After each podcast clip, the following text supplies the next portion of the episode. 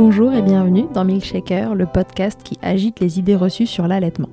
Je suis Charlotte Bergerot-Palisco, je suis la maman d'un petit garçon de 2 ans que j'ai allaité durant un an et je suis la créatrice de ce podcast. Dans la vie, je suis ostéopathe spécialisée en périnatalité. Je m'occupe des femmes en général, de leur désir de grossesse à leur postpartum, des bébés et des enfants. J'accompagne spécifiquement certaines problématiques d'allaitement en libérant les bébés des tensions qui les empêchent de téter correctement, permettant un allaitement serein pour la mère et l'enfant. Au fil des consultations, je me suis rendu compte que le principal frein à l'allaitement, c'était le manque d'informations, de partage d'expériences et de vécu dans une société où l'allaitement n'est pas une norme. Je vous propose donc d'interroger avec moi des mamans et des papas sur leurs expériences, mais aussi de vous informer auprès de professionnels spécialisés en allaitement. Mon objectif est simple, vous informer, vous donner les clés pour faire des choix en conscience, banaliser l'allaitement sous toutes ses formes, vous le rendre plus accessible, plus facile, et alimenter ce fameux village dont on a tant besoin pour élever un enfant. On enchaîne aujourd'hui sur les frénotomies, c'est-à-dire les sections de frein de langue. Un professionnel a suspecté chez votre bébé ou bambin un frein de langue et ou de lèvres restrictif, alors que faire? Noëlla Rajonson est chirurgien dentiste. Elle s'est spécialisée dans la prise en charge de ces freins restrictifs buccaux. Elle va donc nous parler aujourd'hui des différentes étapes.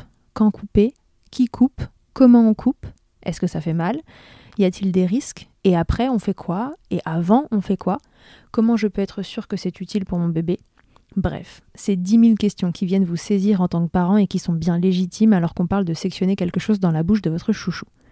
On a la chance aujourd'hui que quelqu'un dont c'est le métier réponde à toutes ces interrogations. Peut-être que cela en suscitera d'autres, et si c'est le cas, on y reviendra, car on sait que le sujet est délicat. En attendant, tout ceci est fait pour vous rassurer. À écouter la douce voix de Noëlla, vous comprendrez très vite qu'elle ne veut aucun mal à votre merveille. Cet épisode est la suite logique de l'épisode 19 avec Émilie Chevalier. Si les freins de langue ont le moindre secret pour vous, je vous conseille vivement d'écouter l'épisode précédent avant celui-ci. Je vous souhaite une belle écoute. Bonjour Noëlla, bienvenue dans Milkshaker. Bonjour. Alors Noëlla, est-ce que tu peux te présenter, s'il te plaît? Euh, Oui, euh, donc euh, bah, je suis chirurgien dentiste en Gironde, à Villandreau, c'est une petite ville de Gironde. je suis maman d'une petite fille de deux ans et à présent, je ne m'occupe quasi exclusivement que des soucis de fonction de la langue en lien avec les freins restrictifs buccaux. Euh, donc, je me suis spécialisée dans les frénotomies. Pour l'instant, que des bébés. Et, et, bientôt pour les enfants et les adultes quand il y aura un peu plus de place. Voilà. D'accord, parce que tu es déjà débordée. Ok, donc, euh, donc Noëlla, vous l'aurez compris, euh, sectionne les freins de langue de, votre bébé quand ils sont restrictifs. Euh, cet épisode va faire le lien avec un épisode précédent que vous avez donc probablement déjà écouté sur les freins, qu'est-ce que c'est, pourquoi on en a, comment les détecter, etc. Noëlla aujourd'hui va nous, nous parler de mon bébé a un frein de langue et maintenant qu'est-ce qu'on en fait si jamais on a décidé d'aller d'aller le faire sectionner? Et donc de le prendre en charge. Et donc ma première question, Noëlla, ça va être ça. Euh, mon IBCLC, par exemple, euh, ma consultante en lactation m'a dit, tiens, euh, je pense que votre bébé a un frein de langue restrictif, et ou de lèvres, et ou de joues. Qu'est-ce que je dois faire Vers qui je dois me tourner? Donc, euh, si, si l'IBCLC a dit qu'il y avait un, souci euh, de frein, c'est sûrement parce qu'au niveau fonctionnel, euh, ben, les muscles de la bouche, de la langue, des joues, des lèvres, ben, ont, du mal à, travailler efficacement et d'avoir une solution optimale.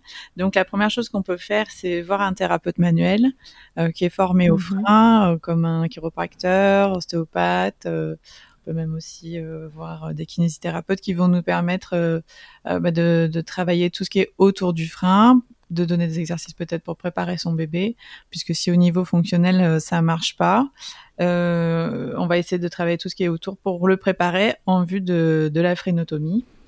Euh, et prendre son rendez-vous également ben, chez la personne qui peut couper parce que parfois il y a des délais qui sont assez longs. Donc euh, même si on n'est pas sûr qu'on veut couper, euh, qu'on a un besoin de temps de réflexion, on peut très bien prendre son rendez-vous et l'annuler ensuite si nécessaire s'il y a beaucoup de, de semaines d'attente. D'accord, ok. Donc c'est un accompagnement aussi en attendant de, pouvoir faire la fréno. Voilà. Euh, on parle parfois de, consulter euh, des orthophonistes, par exemple, euh, en, thérapeute autour des frénotomies. Est-ce que, est-ce que tu peux nous expliquer pourquoi? Euh, oui, tout à fait. Les orthophonistes, parce que euh, euh, bah, s'il y a un problème de fonction de la langue, c'est eux qui travaillent tout ce qui est rééducation, rééducation oromyofonctionnelle, on dit, donc tout ce qui va être rééducation de la fonction des muscles de la bouche. Et du coup, ils vont nous mhm. accompagner sur comment aider son enfant à mieux utiliser euh, ces muscles-là, puisque euh, en fait, il faut imaginer euh, que avoir un, frein de langue, c'est comme si on avait un, un plâtre au bras. Ben, on, est, on est un peu bloqué dans ces mouvements, donc on fait un peu différemment on fait comme on peut, on va dire. Et c'est pas parce que quelqu'un va arriver pour pour couper le, frein. Euh, c'est, ben, on a enlevé le plâtre en fait. Et ben c'est pas parce qu'on nous a enlevé le plâtre qu'on va tout de suite euh, lever le bras, porter des charges lourdes et faire tout comme il faut. Pas du hmm. tout. Euh, c'est pas parce qu'on a corrigé l'anatomie qu'on corrige forcément la fonction. Et donc l'orthophoniste est là pour nous aider à, bah, rééduquer les muscles à fonction de fer en vue de, couper les freins ou parfois même sans frein. Ben, ils vont nous aider pour rééduquer la langue et et toutes les fonctions autour de ça. Donc, euh, il y, a plusieurs spécialistes qui peuvent nous aider, euh, l'orthophoniste et puis également euh, les thérapeutes manuels pour travailler tout ce qui est tension, qui peuvent aussi donner toutes les tensions musculo-squelettiques, les tensions de la naissance, les tensions qu'il y avait à cause de la position in utero, de l'accouchement. tout ça, ça peut donner aussi des symptômes similaires aux freins restrictifs qui gênent dans la mobilité des muscles. et si vous cumulez les deux, alors là, vous avez encore plus de chances euh, que, tout ensemble euh, fonctionne bien. C'est ça, tout à fait. Ok, alors, euh, qu'est-ce que c'est qu'une frénotomie Alors déjà, on entend le mot frénotomie, on entend le mot frénectomie. Est-ce que tu peux nous, nous, refaire un petit point lexique? Oui, alors on utilise plusieurs mots, mais en fait, en réalité, pour les il n'y a pas trop de, de différence. en fait, frénotomie, ça serait pour sectionner euh, le frein, donc toutes les insertions ne sont pas enlevées, donc on coupe le frein, il va, euh, il va se reformer sur une longueur différente. La frénectomie, c'est toute l'élimination du frein. Euh, la frénuloplastie, c'est quand on va mettre des sutures. Donc en fait, tous ces, tous ces termes, ça change pas grand-chose. ça change pas grand-chose. Le but, c'est en fait d'aller modifier ce frein, donc en le, en le coupant, pour, pour qu'il soit plus problématique. Ouais, l'idée c'est de libérer la langue euh, de, cette contrainte anatomique. Voilà, tout à fait. Peu importe le mot qu'on pose dessus. C'est ça. Ok. Après, dans le type de frénotomie, on n'a pas tous la même définition euh, des frénotomies. Euh, mm-hmm. En fait, souvent, quand on dit bon, on va couper le frein, on pense souvent aux freins qui sont coupés à la maternité. On va couper quick, c'est fait en deux secondes, c'est fini. tout est rétabli. Mm-hmm. Et euh, du coup, à la maternité, on coupe plutôt la partie qui est euh, la partie du devant du frein, c'est-à-dire la partie qui dépasse, la petite membrane que l'on voit, qui est souvent accrochée euh, vraiment à la pointe de la langue ou tout proche. Donc, c'est souvent les freins qu'on appelle antérieurs. Ouais, ces freins qui sont plus faciles à voir. Globalement, ceux-là. voilà. Ceux-là, on les voit souvent. les voit. Et, mm. et, du coup, la maternité, ils vont couper cette partie, donc il n'y a pas forcément de plaie. Euh, et, mhm. euh, et, on différencie ben, les autres frénotomies, comme moi je réalise ou d'autres praticiens réalisent, qui sont euh, plus profondes. et donc là, il y a, y a, une plaie, donc on va couper la partie du devant s'il y en a une, mais parfois il n'y a pas toujours cette partie antérieure visible mais on va couper la partie un peu plus loin. Donc là, en fait, on a coupé toute la restriction. Euh, il y a une étude assez récente euh, qui date de quelques années qui avait montré que la restriction, en fait, elle pouvait être beaucoup plus loin que, que juste la partie de devant. Ça pouvait être la muqueuse, le rose que l'on voit sous la langue, euh, la couche de mmh. fascia, c'est-à-dire ce qui enveloppe le muscle juste en dessous, donc sous cette couche donc qui n'est pas visible de l'extérieur, et parfois même pour les plus grands, ben, une partie du muscle qui est trop court aussi, qui est restreint puisqu'il s'est développé comme ça. Oui, parce qu'il s'est développé autour de la, de la restriction en fait, donc lui-même est bah, comme un muscle qui n'a pas été utilisé, un peu, euh, un peu trop serré. C'est ça. Donc en fait, euh, on n'a pas tous cette même définition. Il y en a donc qui vont couper que juste cette partie visible de devant de la muqueuse, donc c'est-à-dire une partie de la muqueuse, et d'autres qui vont couper toute la restriction, c'est-à-dire toute la muqueuse, voire muqueuse plus fascia, voire certains muqueuse fascia et une partie de muscle. Cette frénotomie qu'on dit complète, souvent entre partielle et complète, euh, et ben, elle engendre une plaie. Et s'il y a une Mhm. plaie, et ben, il faut que la cicatrisation soit optimale. Et donc, ça, ça nécessite vraiment une rééducation sur le moment, puisque là, il y a une possibilité de rattachement, qu'anatomiquement, ben, ça revienne, euh, contrairement à la frénotomie euh, faite à la maternité, puisque s'il n'y a pas de plaie, ben, le, bébé il peut se rééduquer, bouger sa langue en trois, trois ans, comme en deux jours, peu importe l'incidence, mais, mais quand il y a une plaie, il faut vraiment qu'on ait des résultats assez rapides pendant la cicatrisation. Euh, donc, on, donc, on fait toute cette préparation autour pour que le bébé bouge au maximum. Ben, le bras qu'on a libéré du plâtre, comme je disais, hein, il faut qu'il bouge au maximum pour Mhm. que ça cicatrise euh, comme ça. D'accord. Et à la maternité, on trouvera jamais un praticien qui sectionne des freins euh, sur toute leur longueur? Sur toute leur restrictivité? Euh, c'est peut-être possible, parce que nous en Gironde, on a le docteur Brinté aussi qui est en maternité et, euh, et qui connaît quand même beaucoup mieux maintenant la, la problématique des freins. Euh, mais, mais bon, les bébés sont pas forcément prêts aussi. Donc, ils peuvent Mhm. avoir toutes les tensions de leur accouchement et faire que même si on a coupé entièrement, ils ont peut-être une partie qui se rattache. Mais en tout cas, c'est assez rare. Je pense qu'il y ait une grande plaie dans la bouche à J2 de, Ouais, Euh, d'accord. Et alors, est-ce que c'est utile, du coup, de, de- quelle est l'utilité de sectionner euh, ce frein sur sa partie antérieure euh, sans faire l'entièreté de la restrictivité? Ça va apporter quelque chose au bébé quand même. Ben oui, ça peut déjà apporter parce que s'il a vraiment cette partie antérieure qui est bloquée, normalement pour la succion, le bébé doit pouvoir faire un mouvement de, de vague. Donc euh, la, la, la langue, elle fait une vague euh, en bougeant, en élevant la partie du devant, la partie moyenne. Euh, et du coup, bah, s'il a toute cette partie antérieure qui est bloquée, déjà la vague, elle est très limitée même pour la partie du devant. Euh, donc la succion, elle Ouais. peut, il peut déjà y avoir des, des soucis de succion. Donc ça va, même en coupant que cette partie, bah, on libère déjà de la mobilité. Et du coup, ça peut déjà maintenir un allaitement, permettre à la maman de, de s'en sortir un peu mieux. Parfois, euh, tous les symptômes disparaissent entièrement, même si Ouais. l'autre partie n'est pas coupée. Et, euh, et même si ça s'en va que partiellement, au moins, ben, c'est le bébé pourra déjà remuscler ce qui a été libéré en vue d'une frénotomie complète s'il le faut plus tard. Donc déjà, ça, ça peut déjà apporter beaucoup parce que essayer de rééduquer un muscle qui est, qui est bloqué vraiment du devant jusqu'au fond, euh, déjà Ça lui permet de se limité. remuscler au moins en partie. Comment? Ça lui permet de se remuscler au moins en partie. Oui, c'est ça. Voilà, c'est au moins il Mm. peut déjà être mieux préparé. Euh, donc dans tous les cas, c'est pas perdu quoi pour moi. Ok, super. Et alors, donc qui coupe? Puisqu'on parle de, de sectionner euh, ces freins de, de langue, on parlera des freins de lèvres aussi euh, euh, en même temps.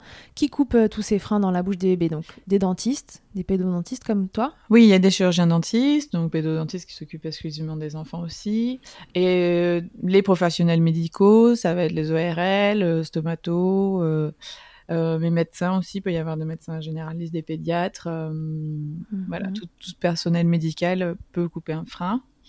Voilà. Euh, Est-ce qu'il y a différentes façons de sectionner un frein de langue? Euh, oui, on peut couper au ciseau euh, et on peut couper au laser. On peut couper au scalpel. Enfin, il y a différents outils. Il y a du bistouri électrique. Il y a différentes manières. Ils ont tous des différences. le ciseau ben, n'a pas de possibilité de coagulation sur le moment, donc c'est le risque hémorragique. Et euh, enfin, en tout cas, il faut, il vaut mieux, il faut le gérer un peu plus euh, facilement, un peu plus difficile. Oui, il y a potentiellement euh, un risque de saignement à contrôler après. Voilà, c'est ça. Par rapport au laser, Mhm. où souvent il y a un pouvoir de coagulation déjà. Euh, donc c'est un petit peu plus. euh, moi, ça me semble plus facile parce que je coupe au laser. Mais en fait, Oui, euh, c'est ta technique. ouais. Mais en fait, bon, le plus le, le plus important, c'est pas vraiment l'outil, parce que chaque, celui qui le fait le maîtrise son outil. Mhm. Il le fait en conséquence avec les, les risques qu'il y a et euh, les avantages. Mais le plus important, c'est surtout jusque où c'est coupé. Voilà, c'est ça qui est important. C'est est-ce que la frénotomie est complète ou non Euh, Est-ce que Mhm. maintenant la langue s'élève sans tension après la frénotomie Peu importe l'outil que j'ai utilisé, c'est Ouais. ça qui est, c'est ça qui est important. Et donc ça, on peut le faire avec euh, les deux outils, que ce soit le ciseau ou laser. Euh, mais, euh, mais ce qui est important, c'est le résultat. Comment ça va se passer Donc, je décide que, euh, enfin, on m'a dit que le frein de langue de mon bébé était potentiellement restrictif. Euh, c'est le, le professionnel qui sectionne, en fait, qui fait le diagnostic final de savoir si ce frein est vraiment restrictif ou pas. C'est ça Oui, c'est ça. Alors normalement, euh, officiellement en France, en tout cas, c'est pas le cas dans d'autres pays. Mais en France, ceux qui sont habilités à diagnostiquer un frein, si on veut jouer sur les mots, c'est le, les, professionnels médicaux et les orthophonistes. Voilà. Mais en réalité, euh, les, les, bébés, ils arrivent très rarement en premier lieu chez l'ORL, chez le dentiste ou chez l'orthophoniste. Ils atterrissent d'abord chez d'autres personnes, euh, chez l'ostéo, chez le chiro, chez euh, euh chez la consultante en lactation. Euh, voilà, dans les associations d'allaitement aussi, en fait, ils vont atterrir ailleurs parce qu'au début, ben, ils sont tout petits, les parents euh, sont en difficulté et ils cherchent. Et donc, les personnes disponibles d'abord, c'est pas l'ORL qui va leur parler des freins. Euh, c'est quelqu'un d'autre. Mhm. Donc ces personnes-là, ben, si elles sont formées, euh, elles ne peuvent pas faire le diagnostic réel pour dire j'ai diagnostiqué telle chose, mais en tout cas, elles peuvent avoir de forts soupçons et s'y connaître parfois même mieux qu'un professionnel médical. Et euh, du coup, c'est ces personnes-là qui vont parler d'abord des freins. Et du coup, c'est ces personnes qui peuvent donner des exercices à faire déjà ben, pour préparer le bébé, comme je disais. Oui. Mais là, il a son, son, bras bloqué dans le plâtre et il va falloir le préparer mhm. en vue de lui libérer son, son bras. Donc, on va lui apprendre. Pour que le bras soit prêt à se dégager en fait euh, de ce plâtre. Donc, la langue prête à se dégager de ce frein. Voilà, c'est ça. Et, et, donc, il faut le préparer, le préparer euh, au niveau euh, moteur. Donc déjà voir mhm. s'il arrive à faire tous les mouvements, parce que normalement il est limité dans ses mouvements, mais il peut réaliser des mouvements. Donc, euh, les gens, on, on regarde s'il arrive à réaliser tous les types de mouvements, ce qui va faire qu'il va remuscler euh, tous les muscles de la langue dans les différents mouvements de, de ce qu'il peut, en tout cas. Euh, c'est un peu comme avec mon plat. Ben, je, je, peux faire des choses. Peut-être que là, je suis bloquée pour lever mon, mon bras, mais en tout cas, euh, je peux mhm. quand même me servir un verre. Je peux faire des choses, mais en fait, du coup, bah, comme je suis bloquée, que ça tire, euh, eh ben, je les fais pas. Voilà, il y a une découverte moteur que je ne fais plus. Euh, je fais très schématiquement, bien sûr. mais euh, mais c'est un petit non, peu non mais comme ça c'est très clair. Voilà je suis bloquée donc euh, il y a même des mouvements que j'évite. Bah là c'est un peu pareil au niveau moteur. Parfois ils ont pas fait, euh, fait ils ne font pas certains mouvements. Il y a des réflexes qu'ils n'ont pas. Euh, le réflexe de sortir la langue de, de, de bouger la langue sur les côtés. Donc déjà au niveau moteur on va les réhabituer. On va à faire cette découverte. On va les solliciter pour bouger la langue dans les différents mouvements. On va remuscler. Et euh, et puis également on va travailler sur les tensions musculo-squelettiques qu'il peut y avoir les tensions crâniennes euh, toutes ces tensions qui, peuvent les gêner dans la mobilité déjà de ce que eux ils peuvent. Donc on va travailler tout ce qui est autour du frein avec un thérapeute manuel. Donc il y a, beaucoup de chiropracteurs qui sont euh, for formés en France. Il y a aussi des ostéopathes, des kinés, comme je disais. Et, euh, et donc eux, ils vont travailler tout ce qui est autour, vraiment les muscles, les, les, les positions, les postures, les tensions crâniennes, tout ça pour euh, pour permettre de travailler ce qui est autour, pour même si on peut pas étirer un frein, parce que ça c'est pas possible, on peut pas étirer un frein, euh, l'agrandir, euh, sinon on les couperait pas, mm -hmm. ça, serait, ça serait facile. Oui, sinon on les couperait pas. Le frein ne s'étire pas, mais on, on, peut par contre détendre tout ce qui est autour, détendre les muscles, assouplir des structures autour du frein pour permettre que le jour de la, la phrénotomie, eh bien la langue la langue s'élève beaucoup plus facilement, que voilà, que, que ça cicatrise de façon plus optimale. Donc on va travailler tout ce qui est autour et déjà rien qu'en voyant parfois un chiropracteur, en faisant des exercices, parfois il y a même des améliorations euh, parce que déjà le bébé euh, fait de meilleurs mouvements, il, il a une meilleure tonicité, euh, on lui a on lui a enlevé des tensions qui le gênaient dans sa mobilité. Enfin toi si tu es ostéopathe, je pense que tu as déjà tu vois déjà ça au quotidien, peut-être tu fais ta séance et déjà le bébé peut-être mieux. Voilà, tout à fait. En fait, le, le, frein génère des tensions et puis on a aussi le droit d'avoir des tensions euh, en plus euh, d'un frein de langue euh, et ou de lèvres. Et donc, si déjà on retire une partie des tensions, on, on, améliore la fonction. On peut déjà avoir un bébé qui ouvre mieux la bouche, qui arrive à un peu mieux tirer la langue, etc. Mais ça n'enlève rien à la restrictivité du frein. Oui, c'est ça. En fait, on va travailler tout ce qui est autour du frein. Ça veut dire mobiliser, essayer de lui mobiliser la langue, éliminer les tensions, le solliciter au niveau moteur. Et il y a tout le travail euh, de Michel Emmanuel Price euh, qui a réalisé euh, la Tummy Time Method. c'est la méthode du temps sur le ventre en fait, c'est pas vraiment juste euh, la méthode de mettre son bébé sur le ventre pour dire bon, il est sur le ventre. En fait, c'est le principe d'interagir avec son bébé, d'être en interaction avec lui, que ce soit au niveau visuel, parole, contact, etc. Et donc, quand on est en interaction avec lui, ben, on, on va l'aider à exprimer ses compétences euh, au niveau moteur en l'engageant dans des mouvements qui peuvent être plus ou moins faciles pour lui, et dont, par exemple, le temps sur le ventre, mais ça peut être aussi euh, du travail d'enroulement, de faire des roulades, euh, de le mettre en position d'extension la tête un peu vers l'arrière, de façon passive. Et du coup, ça l'aide à, réguler son système nerveux autonome, c'est-à-dire à, à, à, savoir mieux s'apaiser quand il est un petit peu challengé sur des choses qui sont un peu difficiles pour lui. Et voilà. Et du coup, tout ce travail-là, ben, on peut le faire. c'est pour les parents chez eux, à faire chez eux. on peut aussi se faire aider d'un kinésithérapeute, bien sûr, pour si c'est un peu difficile pour un bébé de, faire certains mouvements. Mais cette Tumitai méthode, ben, du coup, elle, est, elle est faite pour vraiment améliorer la, la, relation entre les parents et leur bébé, et du coup de l'aider à exprimer ses compétences et de se développer au niveau moteur, au niveau sensoriel, au niveau visuel, voilà et, euh, et c'est adapté à chaque bébé. Donc par exemple un bébé qui est euh, euh qui est toujours en hyperextension, euh, qui, qui n'y arrive pas du tout à s'enrouler, ben, ce bébé-là, si on, il peut très bien sûrement passer beaucoup de temps sur le ventre, mais si on laisse tout le temps sur le ventre, ben, ça va être hyper difficile de l'enrouler. Donc en fait ça l'aide ça l'aide pas forcément. Donc on va vraiment adapter. Si c'est du travail plutôt d'enroulement, si c'est du travail euh, de déroulement, normalement, chaque bébé doit, être pouvoir, doit pouvoir être vraiment mobilisé un peu dans tous les sens. C'est-à-dire s'enrouler, se dérouler. Euh, quand il est sur le ventre, il doit pouvoir faire des mouvements vraiment actifs, euh, tourner la tête ou, ou être un peu tonique. Et dans l'autre sens, être aussi relax. Et du coup, le fait qu'on le sollicite au niveau posture, ben, ça l'aide aussi au niveau de sa langue.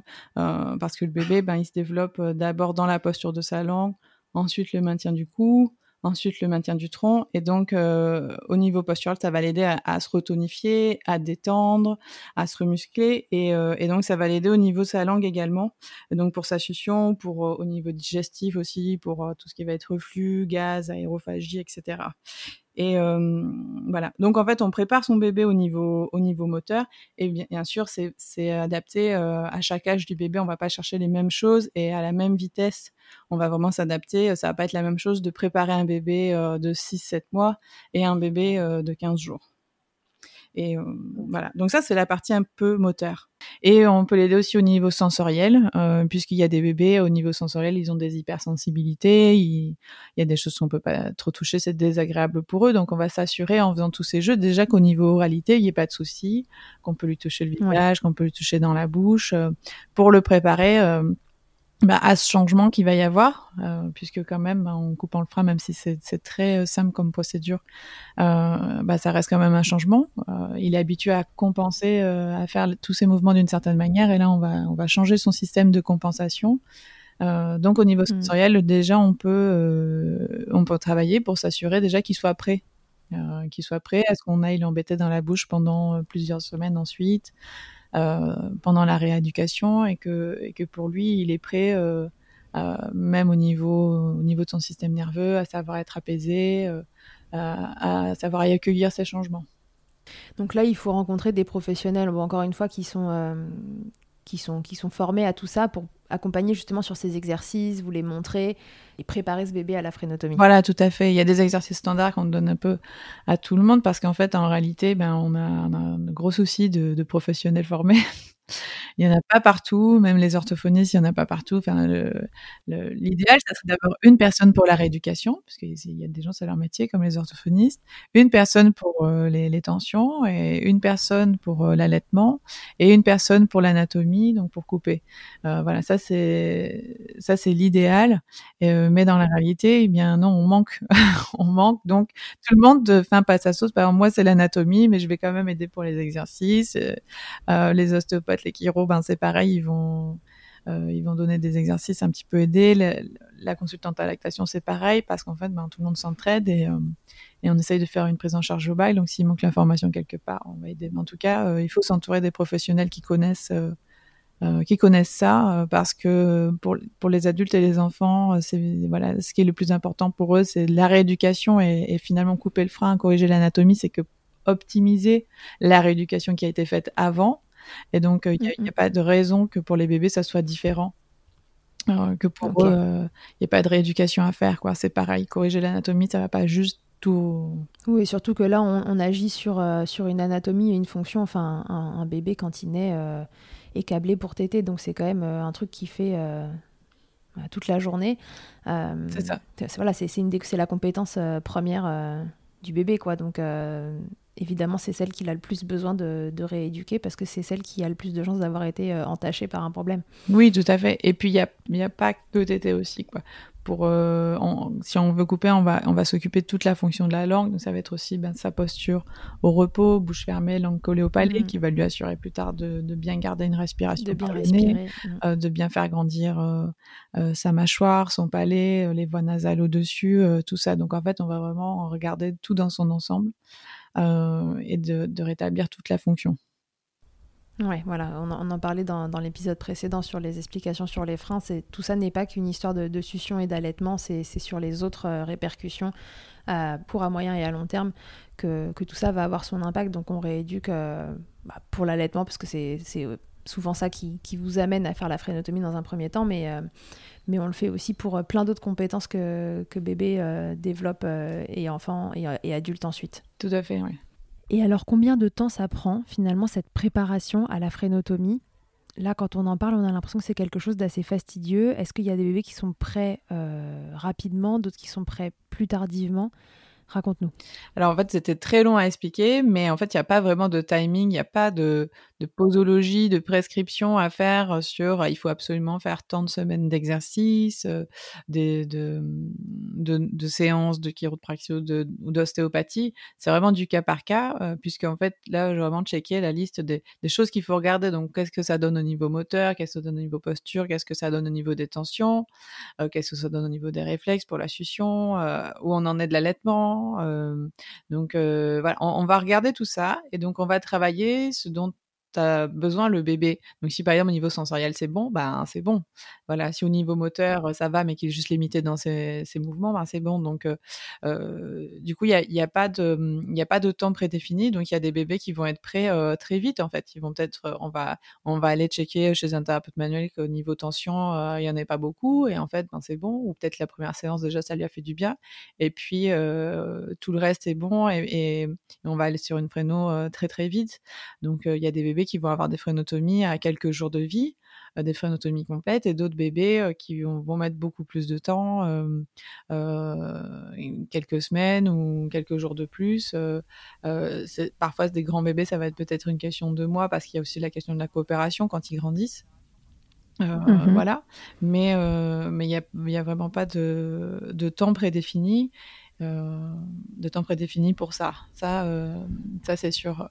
Et d'ailleurs, même parfois les, plus petits bébés, euh, bah, ils ont moins de tension que, que, des grands parce que ça, parce que la lactation peut-être elle est, elle est encore, elle est, à fond. donc ils ont peut-être moins besoin de compenser sur leur succion et du coup parfois ils ont peut-être moins de tension. Je sais pas si toi tu le vois. Euh, ouais, c'est ce que j'allais te dire. Moi, je vois, je vois ça régulièrement au cabinet, c'est-à-dire que les bébés dans les premières semaines de vie, peuvent finalement euh, ne pas euh, euh, démontrer énormément de tension.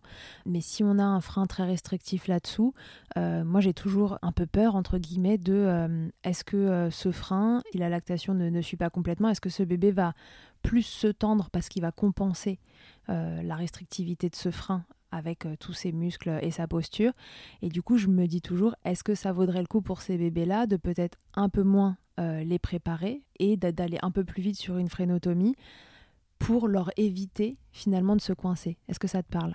Oui, moi ça, ça, me parle parce que ça m'est déjà arrivé des bébés, euh, a des circonstances qui font que je les vois très vite.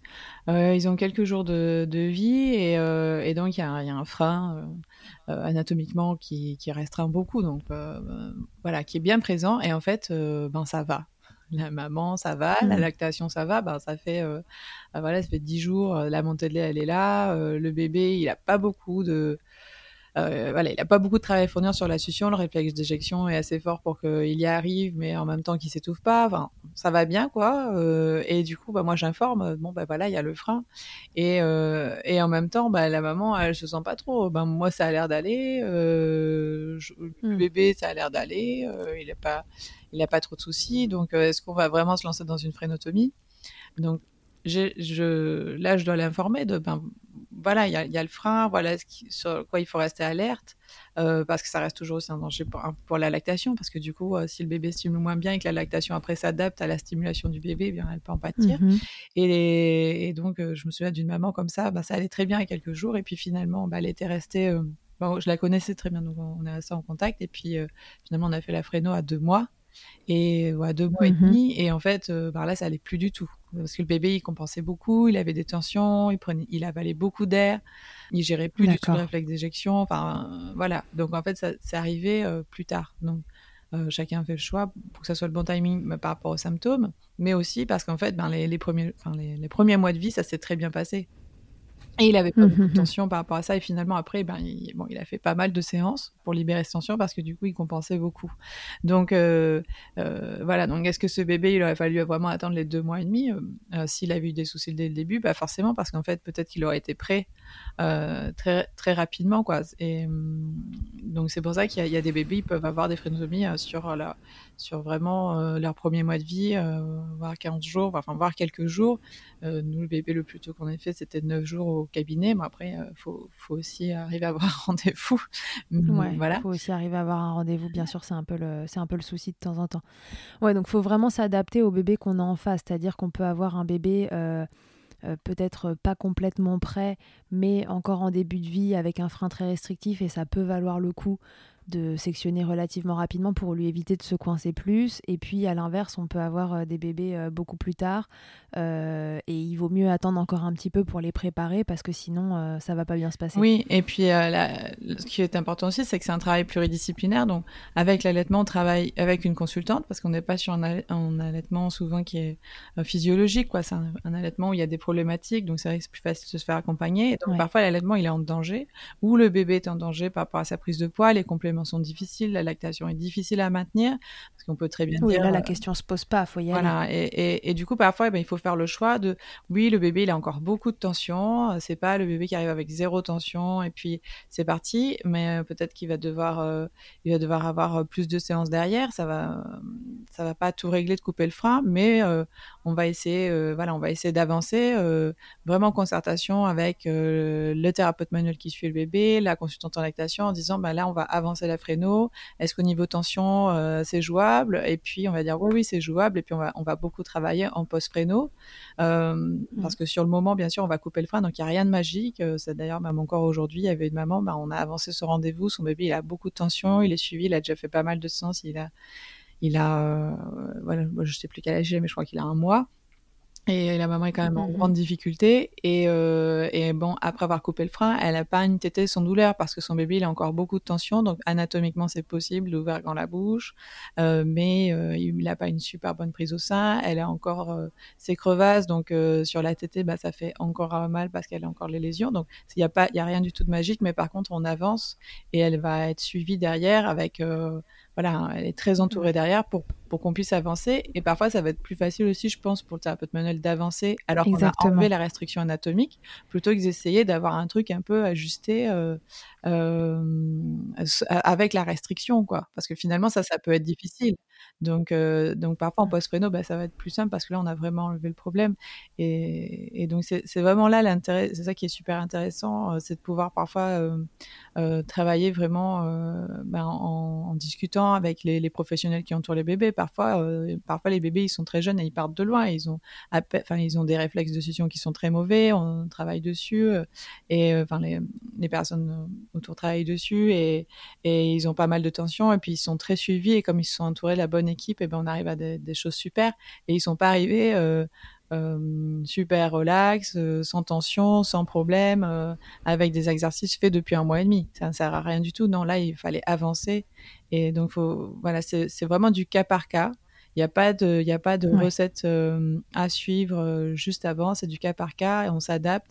Et il faut savoir prioriser. Euh, voilà, il faut savoir prioriser entre les tensions, le, le, développement moteur, sensoriel et puis et puis l'allaitement. Voilà, protéger aussi l'allaitement ou protéger le bébé euh, s'il s'alimente pas, même comme parfois ils sont non allaités aussi, on a la même problématique. Quoi. Mmh, mmh. Ouais, c'est voilà. les mêmes problématiques en effet, euh, si, même s'ils sont pas allaités, là, parce que dans tous les cas, il faut libérer ces bébés de ces tensions pour pas qu'ils grandissent dessus. Tout à fait. Et c'est là que parfois on est un peu pris en sandwich euh, par certains bébés et de l'intérêt de travailler euh, bah, pas tout seul, parce qu'en fait, c'est des problématiques où c'est vraiment intéressant d'avoir plusieurs avis pour prendre la décision la plus juste possible pour ce bébé-là à cet instant T. Euh, entre les tensions euh, qui sont là, qui sont concomitantes au frein, celles qui sont consécutives au frein, et essayer en fait de bien cadrer le, traitement de ce bébé pour à la fois libérer anatomiquement pour que cette libération anatomique permette aux tensions de se libérer et à la fois il faut libérer assez le bébé pour que faire lâcher le problème anatomique fonctionne. Donc voilà, moi au cabinet, c'est vrai qu'il y a certains bébés euh, qui, nous prennent un peu en sandwich comme ça, il faut les voir de façon assez rapprochée, etc. Mais encore une fois, entourez-vous en fait d'une équipe. Euh, alors Noëlla, elle travaille dans un cabinet où il y a tout euh, sur place. C'est pas c'est pas comme ça partout, mais euh, bah, pour les endroits où ça allait super. Sinon, entourez-vous d'une équipe qui se qui se parle en fait, voilà, qui échange euh, sur euh, qu'est-ce que tu en penses. Est-ce que toi aussi tu penses qu'on on, sectionne ce frein avant parce que ça va nous aider à libérer le reste des tensions, ou est-ce que tu penses qu'il faut encore le faire travailler? Et le mieux c'est ça en fait, c'est d'avoir le le, comment on appelle ça le feedback de oui des exactement c'est comme ça qu'on prend les meilleures décisions. c'est vraiment de, de, discuter ensemble parce qu'en fait moi si j'étais toute seule bah moi les, les, les parents m'appellent euh, ça va pas du tout l'allaitement ça va pas du tout bah oui on avance allez on coupe c'est parti. Et en fait euh, bah derrière ça suivrait pas du tout parce que le bébé est hyper tendu parce qu'il compense euh, beaucoup à chaque tété et ben en fait il, il, se, se crispe totalement. Et du coup bah moi avec ma moi avec ma baguette magique bah ça marche pas toute seule pas du tout donc c'est pour ça que c'est vraiment important de travailler ensemble et qu'il y, a, il y en a pas un qui passe avant l'autre. quoi. C'est vraiment en concert. Et donc la communication, c'est mm. ça qui fait dans, le travail d'équipe, même qu'on soit en, au même lieu ou non, quoi. Mais, euh, mais en tout cas, de discuter pour savoir voilà, quand il y a des priorités, il faut, faut savoir les, les prendre. Et, et, puis, euh, il y a des parents qui peuvent avoir des problématiques identiques, mais il y en a un qui sera plus urgent que l'autre parce qu'il y a aussi ben, le contexte euh, qui fait que dans telle famille, ben, ça va être, euh, voilà, l'allaitement est plus en danger que dans l'autre famille où ça roule. Voilà, quand, quand la maman, c'est son troisième enfant et qu'elle, on lui dit, bon, ben, il faut tirer son lait, complémenter au dalle, etc. C'est pas voilà il y a des parents qui peuvent pas ou même parfois juste avec un, enfant ben voilà l'épuisement euh, du postpartum euh, le contexte fait que parfois ben là c'est trop difficile alors que d'autres ça y est ils vont être euh, à deux ils vont pouvoir céder puis ils vont pouvoir tenir quelques temps et d'autres là c'est pas du tout possible. Donc voilà c'est vraiment du cas par cas pour la préparation et pour le contexte et pour les urgences Ouais, voilà. C'est là que nous, en tant que professionnels, on, on est là pour, euh, pour vous accompagner là-dedans. À la fin, la décision, c'est toujours vous qui la prenez, mais on est là pour vous accompagner, pour essayer de savoir euh, tous ensemble euh, quel est le meilleur moment pour faire ci ou ça avec votre bébé, fonction du contexte dans lequel vous évoluez et de l'urgence de, la situation. Tout à fait. Et alors maintenant, très bien. Donc mon bébé est prêt. Ouais.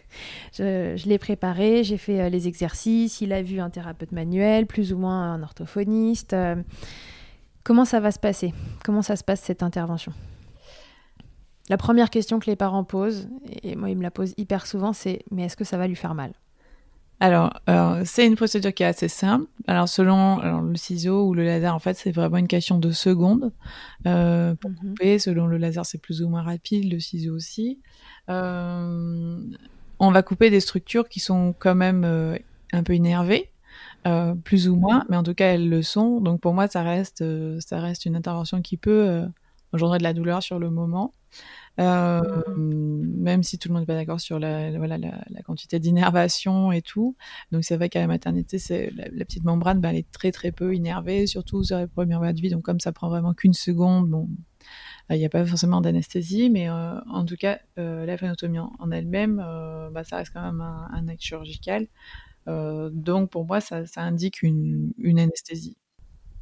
D'accord. Alors une anesthésie locale, parce qu'en réalité, on va, on va vraiment couper que la partie euh, superficielle. Ça va, on est vraiment à moins d'un millimètre de profondeur hein, en réalité.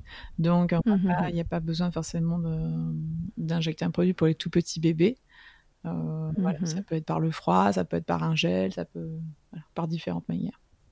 En tout cas, on essaie de, limiter un peu l'éventuelle douleur avec un produit anesthésiant. Voilà, tout à fait. En plus, chez les bébés, on peut s'aider aussi avant, avant trois mois. On peut s'aider de solutions sucrées, de, euh, des tétés aussi. Euh, des études ont montré que bah, la tétée, ça, ça diminue aussi la, douleur d'un geste opératoire. Donc, il y a plein de choses différentes. Et donc, la consultation, comment elle se déroule quand les parents arrivent chez toi euh, pour faire sectionner le, le, frein de leur bébé? Alors, moi, je travaille en équipe, donc c'est pas le cas de, de, tout, de tous ceux qui vont couper. Moi, je travaille avec une chiropracteur et une consultante en lactation qui sont sur place. Euh, D'accord. Donc du coup, la, la, chiropracteur, elle va réaliser une séance, puisque toujours dans le but d'éliminer les tensions, puisque là, moi, je vais libérer euh, l'anatomie, mais s'il y a des tensions qui gênent, ben, la mobilité, elle va pas être euh, pleine. Donc elle, elle va Mhm. faire euh, notre chiropracteur, elle va faire une séance. Et, et ensuite, moi, je vais, je vais préparer bébé donc avec le gel anesthésiant. Euh, avec, euh, on va prendre une petite couverture, euh, souvent des parents en fait, euh, pour les, les contenir un peu. euh, pour les bras, ça c'est pour la sécurité. Donc voilà, comme les Mhm. emmailloter quoi, la dernière seconde. Et euh, Ok. moi, les parents ne sont pas dans la salle pendant l'intervention. C'est pas le cas de, de tous ceux qui coupent. hein. Parfois, les parents sont là, Mhm. parfois les parents ne sont pas là. Moi, j'ai fait le choix. ben, les parents ne sont pas là et c'est comme ça dure. avec mon laser, ça dure 10 secondes pour couper un frein. Euh, je prends le bébé pendant quelques minutes, sachant qu'on l'a préparé euh, ensemble, parce qu'il faut quand même laisser le temps de mettre les gants, de vérifier que tout est bien fait. Euh, Oui. Voilà. Et ensuite, je ramène le bébé, donc c'est endormi encore une quinzaine de minutes, on va dire, avec le gel anesthésiant. Donc, ils peuvent pas téter tout de suite, ça c'est l'inconvénient du gel. Ou du moins, ils peuvent essayer. Donc, on va dire, il y a, y a toujours des vaillants qui arrivent. Et les autres non, et du coup ça c'est la grande frustration d'un bébé qui peut pas téter devant le sein de sa maman. Donc euh, du coup euh, ça, ben, ça leur plaît pas toujours hein, de toute façon de pas pouvoir téter. Mais en tout cas quand euh, quand l'anesthésiant est parti, parti, ils peuvent tous téter. Voilà, ils peuvent tous téter juste D'accord. après. Euh, c'est comme d'habitude quoi. Voilà. Donc ils têtent avant de repartir du cabinet. voilà, après ils peuvent, ils peuvent téter avant de repartir. Nous, on leur remonte les exercices. Et surtout, quand on- maintenant, il y a une plaie dans la bouche. Et du coup, il va falloir gérer un petit peu la cicatrisation de cette plaie. Et on leur, on leur montre euh, les étirements euh, post-frénotomie qu'il va falloir ré- réaliser pour la gestion active de, de la cicatrisation pendant les semaines qui suivent la, la frénotomie. Et ça, euh, Oui, donc là c'est la consultante qui montre tout ça ensuite. voilà, c'est la consultante qui ça montre ça. Parfois, c'est moi. Elle, euh, voilà, on reprend un petit peu le post-fréno. Nous, on a une consultation préalable avant, donc souvent, on a déjà un petit peu expliqué comment ça se passe. Euh, Mhm. mais ça se passe comme ça. Donc, du coup, voilà, ils sont pour un geste qui dure euh, vraiment 10 secondes pour couper le frein, comme je disais. Ils sont avec Ils passent la journée chez vous. Ouais, ils passent avec nous bien 1h15, 1h30. Parfois plus quand Ok. c'était des siestes. voilà. Ok. Très bien. Il y a des risques à pratiquer euh, une frénotomie ou pas? Euh, les, les risques, alors ça reste toujours une intervention, donc il y a toujours des risques, euh, mais les risques sont assez faibles, c'est-à-dire la, la complication la plus fréquente, c'est l'inflammation. En fait, ben là pour euh, euh, pour la la plaie, comme je disais, donc il va y avoir une plaie en forme de losange sous la langue ou sous la lèvre. Cette plaie va Oui. ça se refermer en plusieurs semaines, et euh, la première phase de la cicatrisation, c'est l'inflammation euh, de quelques jours. Donc en moyenne, c'est trois jours. Et donc la, la, la complication la plus fréquente, c'est que l'inflammation dure un peu plus longtemps. Ce qui est pas très grave, puisque là, ça va juste être le confort. Le confort et la douleur Oui, c'est le confort pour le bébé. Voilà. Mm. Donc euh, souvent cette inflammation, elle, est elle peut être gérée euh, avec euh, avec un, un antidouleur assez simple. euh, Mhm. Et du coup, euh, bah, faut juste en prendre un peu plus pour certains bébés. Voilà. Euh.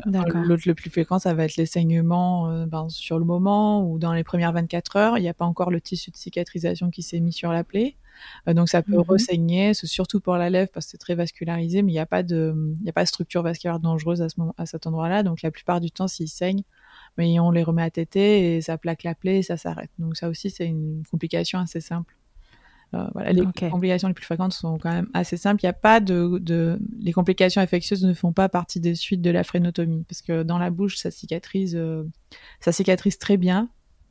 Euh, c'est comme euh, quand Bien et vite. voilà, bien et Ouais. vite. Et donc c'est comme Mm. euh, c'est comme quand on vous enlève une dent, même sans suture, sans rien, alors que l'os finalement il est à nu.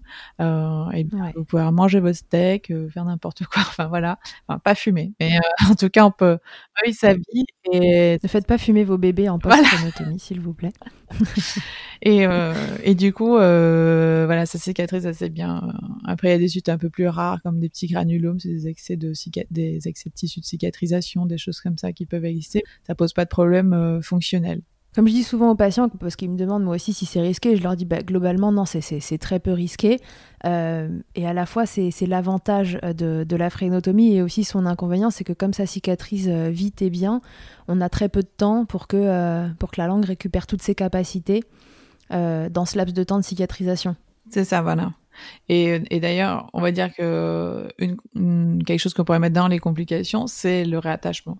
C'est le fait qu'il y ait une partie qui se recicatrise comme avant, donc on repère de l'amplitude par, par rapport à avant, enfin par rapport à la frénotomie, et que du coup les, Mhm. les résultats, euh, les résultats fonctionnels soient pas complets. Voilà. Oui, d'accord. Donc ça, c'est un peu le, la partie où on dit qu'il y a eu un, un, échec, entre guillemets, de, de l'intervention. Mais est-ce que c'est vraiment un, un, échec pour tous les bébés? Est-ce que... Euh... Et non, pas forcément, parce que déjà, il y a vraiment une différence entre l'anatomie et la fonction.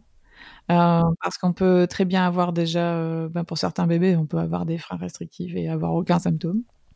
Donc ouais. déjà, il n'y a même pas forcément d'intervention, mais même en post-frénotomie, pour ceux pour qui c'était indiqué, on peut très bien avoir une totale réussite fonctionnelle et finalement le bébé, il a eu un rattachement même euh, même très faible, mais il a perdu un peu d'amplitude quand même.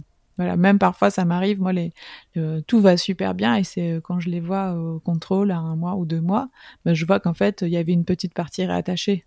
Donc anatomiquement on n'est mmh. pas parfait, euh, mais au niveau fonctionnel on est nickel. Donc, y a, ça... Ouais, et c'est ça qui est important, c'est le fonctionnel à la fin. Voilà, c'est ça. Donc c'est pour ça que nous, ce qu'on veut, c'est gérer après euh, qu'au niveau anatomique, ça cicatrise le mieux possible. Parce que plus, mmh. plus on est bon anatomiquement, plus on aura de chances d'être bon après au niveau fonctionnel. Mais parfois, il y a des ouais. au niveau anatomique, non, c'est pas parfait, ils ont un réattachement euh, euh, partiel et, et, euh, et, au niveau fonctionnel, ça va. Et pour d'autres, ben, il y aura un réattachement partiel et au niveau fonctionnel, ça va pas. Et à ce moment-là, ben, on... Ouais, et dans ce cas-là, du coup, qu'est-ce qu'on fait? On peut recommencer? Dans ce cas-là, on peut recommencer, pas tout de suite, parce que ben, s'il y a eu un réattachement, c'est pour certaines raisons. Donc déjà, peut-être ces raisons sont encore là. Pourquoi il n'a pas bougé sa langue euh, pleinement euh, euh, Donc, euh, on va pas on va pas le faire tout de suite. On lui a libéré une partie, donc on va remuscler mmh. déjà cette partie, on va réaméliorer la fonction, on va on va travailler. Euh, là, par contre, moi, dans mon cas, je, je, demande à travailler avec un orthophoniste systématiquement. Là, par contre, pour avoir vraiment quelqu'un qui va être là pour la rééducation, parce que là, on va pas le faire deux, trois fois, deux, trois, cinq fois. Euh, donc là, euh, on va, on va vraiment euh, se faire accompagner au niveau remoteur et, euh, et préparer le bébé, mais on n'interviendra pas immédiatement. Déjà, on va attendre euh, peut-être minimum deux mois. Parce que souvent il leur faut déjà pour récupérer un peu plus de tonicité, de, de, remuscler et tout, il leur faut 4 à 6 semaines. Donc, on va se laisser le temps vraiment d'avoir les effets de la première frénotomie, de travailler vraiment au niveau oromoteur, et ensuite, euh, on va refaire, euh, si c'est indiqué, s'il y a toujours des symptômes, euh, eh bien, on le refera minimum deux mois après, pour ouais. de, de, meilleures chances. Mais déjà, on a libéré certaines choses, donc on va travailler là-dessus. Un peu comme l'histoire de la frénotomie de maternité. C'était partiel, mais on, a, on, on, continue la rééducation, et boum, après, on fait la, la complète. Ouais, on laisse un laps de temps à ce bébé pour, euh, pour développer ses compétences fonctionnelles autour de ce qui a déjà été fait et ensuite on, on va plus loin si c'est nécessaire. C'est ça. En fait, il faut imaginer parfois il y a un bébé mais on va faire la frénotomie, il a un réattachement. Mais si on si on recoupe tout de suite, alors, il y a de fortes chances qu'il revienne à l'identique quoi. Si aujourd'hui il a cette la, mmh. si aujourd'hui il a cette force musculaire, cette tonicité qui que lui a permis d'élever euh, sa langue que jusqu'à une certaine limite, il n'y a pas de raison que la semaine suivante euh, ça soit plus quoi. Euh, donc, euh, on va attendre, on va attendre un petit peu et lui donner de, plus de chance. Ok. Les, les suites d'une frénotomie pour les parents, donc euh, on l'a compris, il y a des exercices, enfin c'est quasiment les mêmes exercices qu'avant euh, la, la, frénotomie qu'on refait après, plus euh, cette, cette, notion d'étirement là et, et de mobilisation de la langue pour éviter que, que la cicatrice se fasse trop serrée.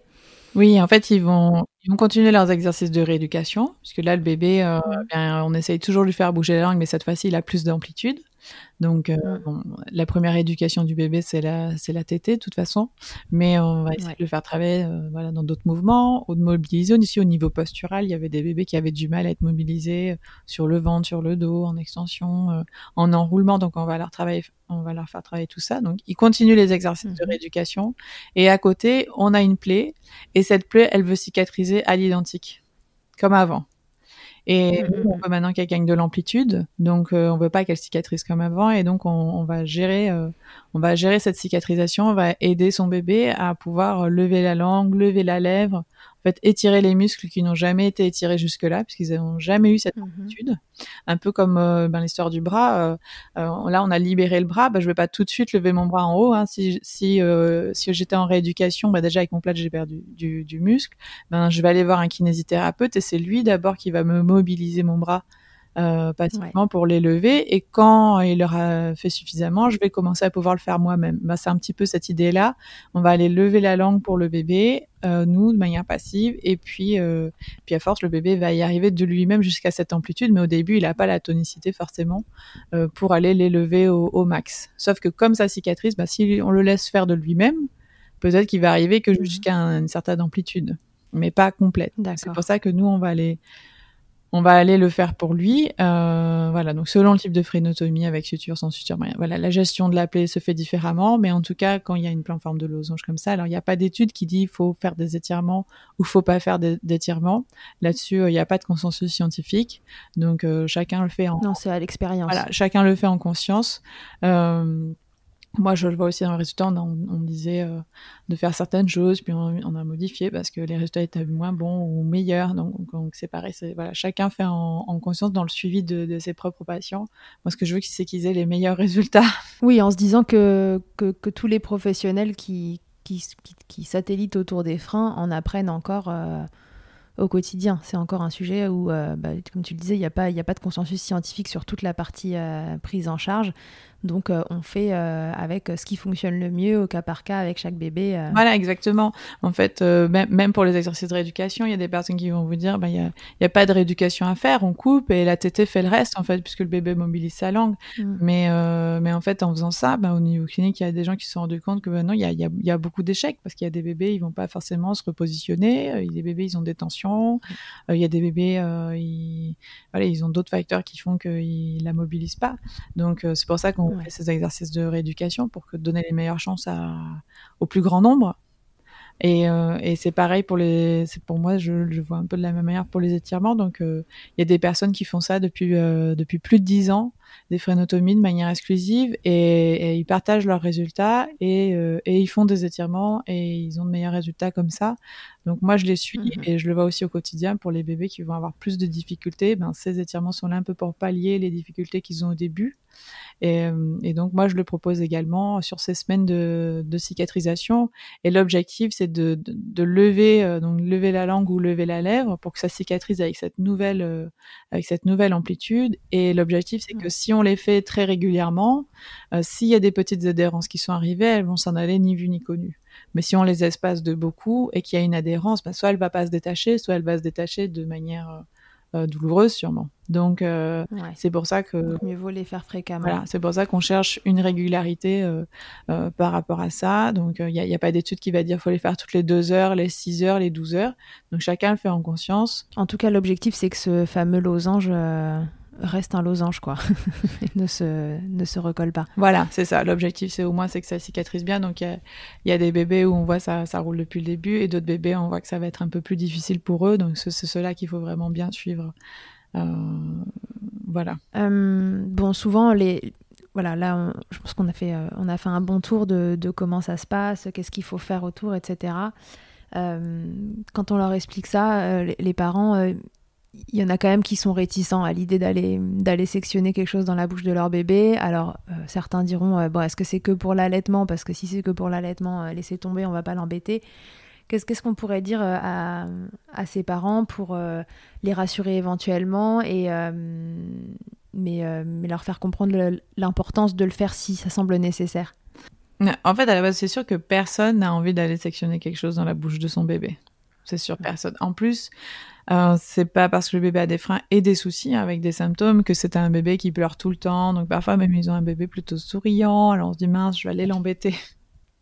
Mmh, le pauvre, en plus là dans cette histoire de, de, de, frénotomie complète avec une rééducation autour, une gestion euh, de la plaie et tout, donc ça, c'est assez anxiogène, c'est vrai.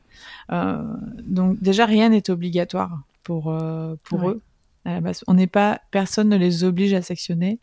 Euh, ils peuvent travailler tout ce qui est autour des freins, comme je disais, ben, la consultante en lactation, elle peut aider à, à voir ben, de quelle manière on peut pallier à la, enfin, de quelle manière on peut aider son bébé à avoir une, dans sa succion qui est pas optimale, protéger sa lactation, etc. Le thérapeute manuel, il va travailler tout ce qui est autour. Euh, les exercices, ils vont permettre de, de remuscler, de détendre. Donc, on peut travailler tout ce qui est autour des freins S'il reste des symptômes, euh, eh ben, c'est à eux de décider si, euh, si, si, ça vaut le coup par rapport au confort de leur bébé, quoi. Voilà.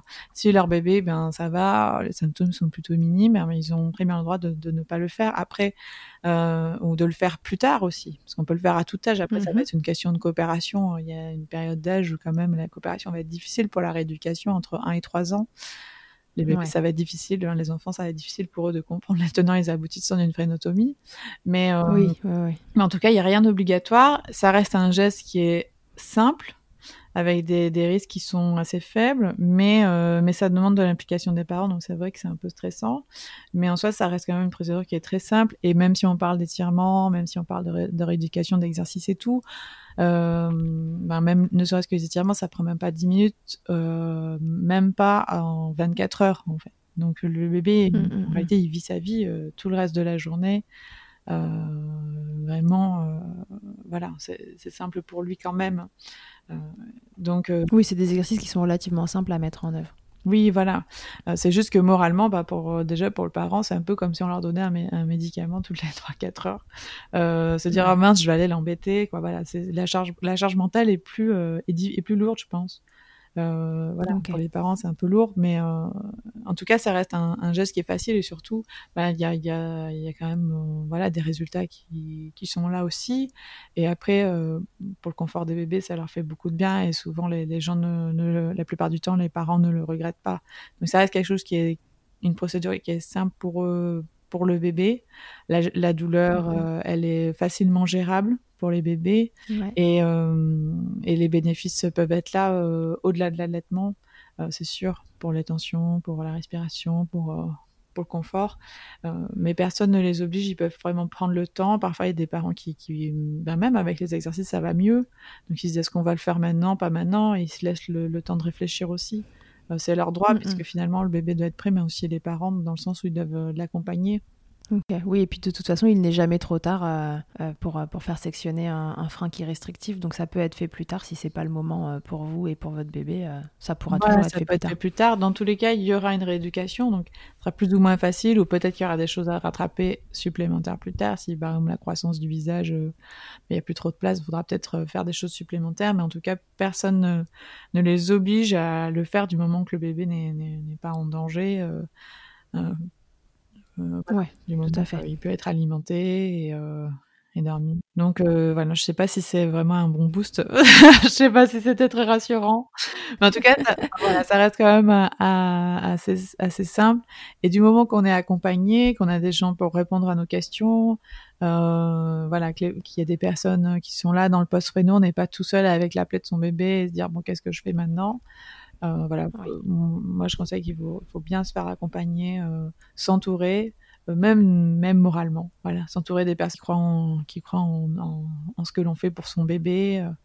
Euh, ça fait du bien aussi moralement au lieu de se dire ah, mince qu'est-ce que tu racontes faut aller vers ci vers ça et puis on est voilà on n'est pas soutenu ouais. ouais. être soutenu sur tous les plans que ce soit par les professionnels ou ou par son entourage aussi qui soit bienveillant autour de, des démarches voilà tout à fait et alors à l'inverse les professionnels euh, me disent que euh, mon bébé n'a pas de frein restrictif. Euh, et moi, j'ai moi, j'ai quand même un doute. Je me dis, tiens, il a quand même plein de symptômes qui laissent penser, enfin, qui me font penser à ça.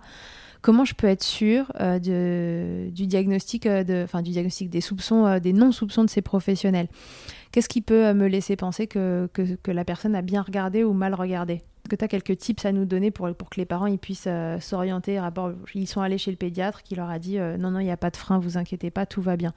Qu'est-ce qui peut euh, guider les parents pour savoir s'il si, il a vraiment regardé, s'il s'y connaît ou non? Oui, alors dans un premier temps, si on attend la réponse du pédiatre ou du médecin, à part certains qui connaissent un peu, tout le monde ne connaît pas les freins enfin, tous les types de freins restrictifs. On parlait surtout de mhm. ceux de maternité antérieure, mais il y a ceux qui sont accrochés moins là. Donc, il faut se dire déjà dans un premier temps que le professionnel de la de son bébé, ça n'est pas son pédiatre ou son médecin généraliste. Euh, ils ont plein d'autres choses à regarder dans la bouche de. Euh, dans, ils ont plein d'autres choses à regarder dans pour le bébé euh, sur ses premiers contrôles, la dette de semaines, un mois, etc. Et du coup, c'est pas les professionnels de, de, de la succion. Euh, pas du tout. Donc, si on a un souci avec son allaitement, on consulte un professionnel de l'allaitement mais son pédiatre n'est pas un professionnel de l'allaitement la plupart du temps même si certains effectivement ont fait des formations. Mais euh, voilà. Donc déjà, si on a un souci, on va avoir des, personnes qui, pour qui c'est vraiment le, domaine. Euh, si son bébé euh, n'est pas allaité, euh, on peut aussi voir des consultantes en lactation euh, euh, pour tout ce qui est succion du biberon ou des orthophonistes aussi par rapport à ça. Moi, j'ai déjà eu des bébés, voilà, ils prennent leur, biberon en une heure et puis finalement le pédiatre, ben, il sait pas trop quoi faire et il l'adresse à une orthophoniste. Et l'orthophoniste, euh, même si elle n'était pas formée au frein, elle a vu effectivement, voilà, ça n'allait pas et elle a pu réadresser à quelqu'un qui était formé. Donc le tout, c'est de, trouver les personnes dans le parcours et c'est vrai que c'est pas forcément facile. En tout cas, il faut pas forcément attendre du pédiatre que ça soit lui qui oui ou non, je balaye cette hypothèse. En fait, euh, si à un moment on veut vraiment éliminer l'hypothèse des freins, il faut trouver quelqu'un qui a vraiment regardé. Donc, faut se dire, ben, pour regarder, euh, la personne elle va regarder tous les mouvements de la langue. Donc déjà, elle va y mettre les doigts dans la bouche, euh, va regarder euh, si la langue elle bouge dans différents mouvements, de quelle manière aussi. Euh, il peut têter le doigt si c'est un tout petit bébé pour vérifier sa succion ou vérifier une tétée, etc. Donc déjà, pour dire non, il n'y a pas de frein, il faut vraiment avoir regardé la, la langue dans tous ses aspects. Donc, euh, mmh. si par exemple on dit d'un regard, ah non, c'est bon, il n'y a pas de frein, juste du regard, ça ne marche pas. Voilà. Il y a des freins qui sont évidents, des freins restrictifs qui sont évidents. Donc oui, de façon évidente, on peut dire, ah oui, c'est sûr, il y a un frein. Mais éliminer cette hypothèse, on peut pas l'éliminer d'un revers, euh, d'un revers de la main. C'est pas possible. Ouais. Euh, parce qu'il y en a qui sont beaucoup moins évidents.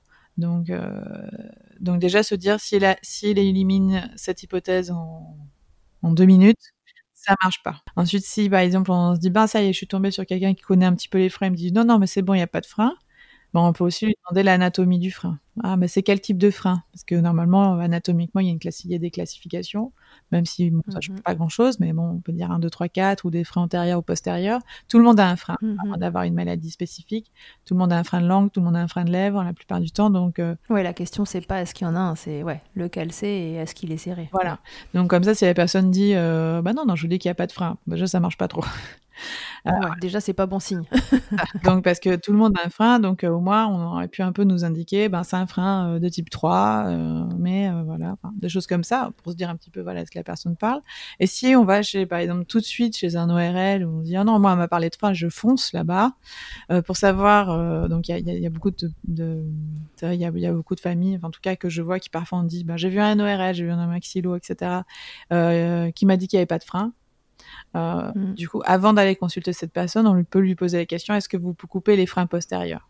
C'est-à-dire, est-ce que vous coupez les freins euh, qui sont pas juste accrochés devant? Donc ça, on parle frein antérieur, frein postérieur, c'est pas une vraie classification, mais en fait, c'est un petit peu dans le langage courant. De ouais, c'est le langage courant euh, entre pros. Ouais. Voilà. Et donc, du coup, si on lui dit est-ce que vous coupez les freins postérieurs, euh, il saura un petit peu de quoi on parle. Et, et donc, et donc, soit il vous dira je vois pas de quoi vous parlez. Donc déjà, peut-être mm -hmm. qu'il ne coupe que les freins antérieurs ou que la partie antérieure, donc peut-être qu'il ne verra pas du coup les autres types de freins. Et si vous dites oui, je coupe les freins postérieurs, bon ben on peut se dire que peut-être il est voilà, il voit tous les freins. Et ça arrive aussi qu'il y ait des, des personnes, euh, euh, des ORL, il y en a tout près de mon cabinet qui qui ne coupent pas les freins postérieurs, mais qui les voient. Ils vont dire il y a un frein postérieur, moi je ne m'en occupe pas. Mais au moins il sait de quoi on parle et donc il n'a pas non plus euh, il n'a pas non plus enlevé ça du revers de la main, quoi. Enfin, enlever cette hypothèse. Non, et ça, c'est plutôt bon signe de la part d'un professionnel qui dit juste, euh, bon, bah voilà, en effet, il y a quelque chose, mais c'est pas moi qui m'en occupe, et il peut, dans ces cas-là, il réadresse. Exactement, euh... voilà. Et ça, et ça c'est bien. Donc, du coup, une, une question qu'on peut poser, même si le, le bébé n'a pas de frein postérieur, c'est est-ce que vous coupez les freins postérieurs? Pour moi, c'est une astuce pour dire, ben, est-ce que déjà, il va prendre en compte tous les types de freins avant de, avant de m'envoyer balader. Ok, donc c'est quelqu'un qui met euh, à un moment ou à un autre euh, les doigts dans la bouche de votre bébé, qui vérifie euh, les mouvements, euh, teste le frein euh, manuellement et qui n'a pas juste jeté un coup d'œil. Et qui va poser des questions évidemment sur le, le contexte et, et le, le, fonctionnel, pas que l'anatomique, mais qu'est-ce que ça engendre. Voilà, si ces seuls critères, c'est est-ce que, mon, est que le bébé prend du poids et il est en vie, ça c'est pas, bon. pas le seul critère. Voilà. D'ailleurs, je pense que les bébés que je suis, il y a peut-être qu'un euh, un tiers qui a une, des problèmes sur leur courbe de poids, et peut-être même pas quoi. Mais tous les autres, c'est pas une question forcément de, de, de problème de prise de poids. Euh, les bébés, c'est pas juste des, des, des, systèmes digestifs euh, avec des bras. Quoi. Donc voilà, si, le seul critère c'est bah non, il prend bien du poids, c'est bon, ça, ça ne suffit pas quoi. C'est pas suffisant. Tant mieux parce que ça évite un problème de plus, mais mais c'est pas suffisant. C'est ça, voilà. Et, l'autre critère c'est bah vous avez pas de douleur au sein, bah non c'est bon, voilà, ça n'est pas non plus le seul critère à prendre en compte. Pareil. Donc c'est vraiment quelqu'un qui On a vu des bébés avec des freins très restrictifs on sait pas trop comment, mais arriver à ne pas faire mal à leur maman. Oui, c'est ça. Donc voilà, quelqu'un qui va regarder un petit peu l'ensemble pour se dire, ben, il y a ça anatomiquement et il y, a ça comme problématique. Et si la personne vous dit, non, il n'y a pas de frein, il bah, faut qu'elle vous trouve une autre solution, quoi. Quelqu'un à qui vous adressez, parce que s'il y a des problèmes de succion, ben les réponses comme euh, bah il s'est pas testé, c'est comme ça. Oh, il y en a qui croquent, il y en a qui croquent pas. Ouais, en fait, on doit pas vous laisser sans solution. On doit pas juste vous dire que c'est votre faute, votre faute de la faute de l'allaitement ou que ce bébé tête mal et puis euh, voilà, c'est la vie, pas de bol à la loterie, vous n'êtes pas tombé sur le bon. Ça, c'est pas du tout une réponse satisfaisante. Euh, si la personne en face n'a pas la solution, elle doit au moins creuser pour, vous, pour que quelqu'un d'autre vous en apporte une. C'est ça, voilà. Je pense que ça, c'est normalement ben, tout, tout, personnel de centre professionnel de santé doit avoir. Euh, normalement, c'est au moins faire ça au minimum. C'est-à-dire quand c'est pas dans notre champ de compétences, on délègue, on oriente, euh, parce qu'on a le droit vraiment de pas avoir toutes les réponses. Moi-même, je les ai pas euh, toutes les réponses mm. parce que du coup, on m'adresse des bébés qui ont des soucis de succion et parfois c'est pas que les freins et donc j'ai pas forcément la la réponse ou la solution et mais du coup mm. pouvoir réadresser. Euh, voilà. Donc, euh, donc si on si on vous dit juste la vie, euh, ça marche pas. Et voilà, il faut aller creuser, trouver quelqu'un. En tout cas, s'il y a un problème, voilà, trouver quelqu'un qui sait la spécialité et qui vous réadresse s'il ne vous apporte pas de piste, quoi. Voilà. nous, en, tant que professionnels, on se doit d'aller creuser quand il y a un truc qu'on ne sait pas, qu'on ne connaît pas bah, c'est l'occasion pour nous en fait euh, d'aller se renseigner et d'apprendre un truc de plus. Donc, euh, soit ils vous orientent correctement, soit orientez-vous vous-même euh, autrement si, si vous n'avez pas de solution et pas d'orientation non plus. La difficulté, c'est qu'il y a beaucoup de familles qui font voilà un peu le parcours du combattant. Ils ont vu deux ORL, trois ostéos. on les a un petit peu envoyés bouler quoi, mais en même temps, mais ils n'ont pas eu de solution. Et puis un jour, ils tombent sur quelqu'un et c'est bon. Alors, parfois, ils sont très tristes parce qu'ils sont tombés sur quelqu'un. Le bébé a déjà 7 mois ou parfois l'allaitement a déjà été mis à mal, euh, bon voilà. Mais, euh, mais c'est vrai que parfois c'est le parcours du combattant et, euh, c'est vrai que c'est ça qui est difficile, qui est difficile moralement pour, pour les familles quoi. Ouais, c'est lié au fait que ce soit encore une problématique pas toujours bien renseignée auprès des professionnels de santé et donc certains ne savent pas, mais ne savent pas qu'ils ne savent pas. En fait. Oui, c'est ça. Exactement. on ne sait pas quelque chose existe si on n'en a pas connaissance de toute manière. Mais euh, mm. voilà. Ok, donc euh, si on veut faire un petit résumé de ça, si j'ai en face de moi un professionnel qui va évaluer euh, si mon bébé a un frein de langue ou non, en tout cas s'il est restrictif, c'est quoi les, les points que je peux checker en tant que parent pour savoir s'il a l'air de vraiment s'y connaître ou pas euh, mais c'était les mouvements de la langue. Donc, est-ce que la personne, va regarder les différents mouvements, mettre vraiment les doigts dans la bouche pour aller voir l'anatomie du frein, quel type de frein c'est. Donc, euh, on peut demander aux professionnels quel type de frein c'est, et même aussi pour les consultantes en lactation, toutes ne sont pas formées au frein restrictif. Donc, même si on la voit et qu'on a des soucis, euh, on peut très bien aussi lui poser euh, ces mêmes questions, voir si elle, si elle va, si elle va vraiment checker tout ça, lui demander ben, quelle est l'anatomie du type de frein, si elle connaît le frein postérieur, voilà. Et aussi une question qu'on peut aussi poser quand on va voir un professionnel, au lieu de dire par exemple si on va avoir un chiropracteur, une consultante en lactation, bon, vous connaissez les freins? Parce que tous vont vous dire, bah, je mhm. connais les freins, hein, parce qu'au minimum, tout le monde connaît les freins de l'histoire de maternité, quand on fait un peu de pédiatrie. Euh, mais on peut leur demander aussi, est-ce que vous faites les suivis pré- et post-frénotomie? Puisque là, dans les frénotomies complètes, on est dans le cadre d'un suivi de rééducation, et du coup, c'est une question qu'on peut leur poser, est-ce que vous faites les suivis pré-post-fréno et comme ça, si elles connaissent un peu les freins, elles connaissent la prise en charge euh, pluridisciplinaire euh, autour, et, et c'est une question qu'elles peuvent comprendre. Euh, voilà, donc même, même chez les IBCLC euh, et chez les chiro et chez les ostéos, on peut poser les choses de cette manière-là pour avoir vraiment euh, un aperçu de, de, leur connaissance vis-à-vis des freins restrictifs buccaux avant qu'ils vous disent non, non, c'est pas un frein. même chaque en lactation, même non, non, c'est pas un frein, ben voilà, l'anatomie du frein, le suivi pré-post frénotomie, et si elle va regarder la langue vraiment dans son anatomie et dans sa fonction, euh, tous ces éléments-là. Ok, ouais, donc ça c'est valable, peu importe le professionnel, pédiatre, médecin, ORL, ostéo, chiro, kiné, tout le monde. Vous pouvez en fait s'ils s'y connaissent un minimum, ils sont censés savoir répondre à ces questions et faire ce que Noëlla vient de vous expliquer. Voilà, exactement, pour tous. Ok, Bon, super. J'espère que ça vous aura apporté euh, voilà, bah, les, tips pour savoir euh, qui vous avez en face de vous et savoir s'il vous donne une information qui a l'air juste ou non. Ce qui marche aussi pas mal dans ces cas-là, c'est le bouche à oreille. Évidemment, euh, en tant que professionnel, je pense qu'on voit beaucoup de monde aussi euh, au bouche à oreille euh, parce que les, un parent qui a eu cette problématique oriente sa copine, sa cousine, sa tante, son machin au professionnel parce qu'il sait qu'il a pris en charge ce truc-là de la bonne façon. Donc le, le bouche à oreille peut être un élément de plus qui, vous, qui vous oriente. Oui, en fait, souvent, du moment qu'on tombe sur un professionnel qui est formé, comme c'est un travail pluridisciplinaire, il, a un réseau. Donc il sera réorienté vers une autre personne d'une autre profession euh, la plupart du temps.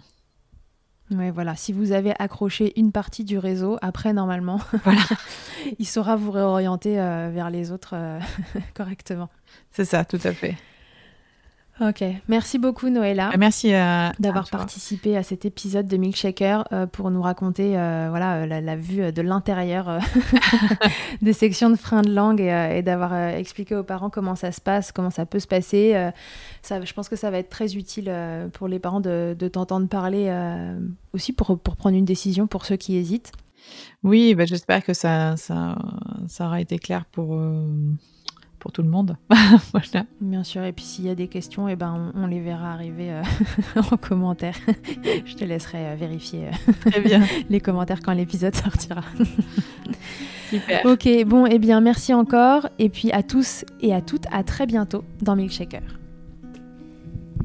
Merci mille fois d'avoir écouté cet épisode de Milkshaker. Vous pouvez suivre l'actualité du podcast sur le compte Instagram du même nom et sur mon site internet charlotte-bergerot.fr où vous retrouverez tous les épisodes mais aussi une rubrique Milk Letters constituée de témoignages écrits, un autre support pour vous transmettre toujours plus. Si vous avez aimé ce podcast, n'hésitez pas à m'aider en le soutenant.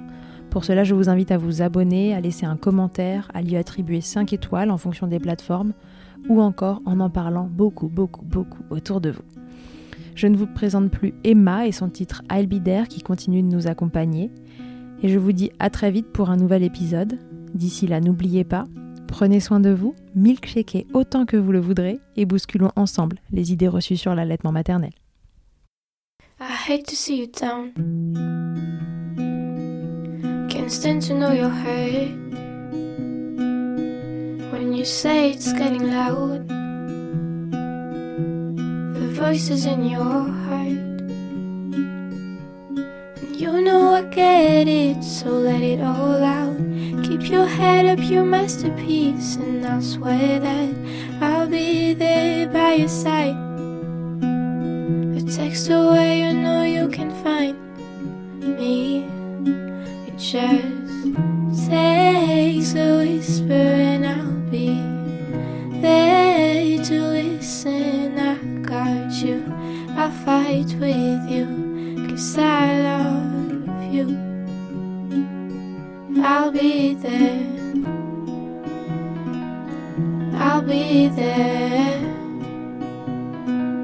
Oh, I'll be there. I'll be there. I know I'm not perfect. Sometimes I look myself, but I hope you know I care. You can meet me anywhere. You know I get it, so let it all out. If anyone comes at you, then I'll swear that I'll be there by your side. A text away, you know you can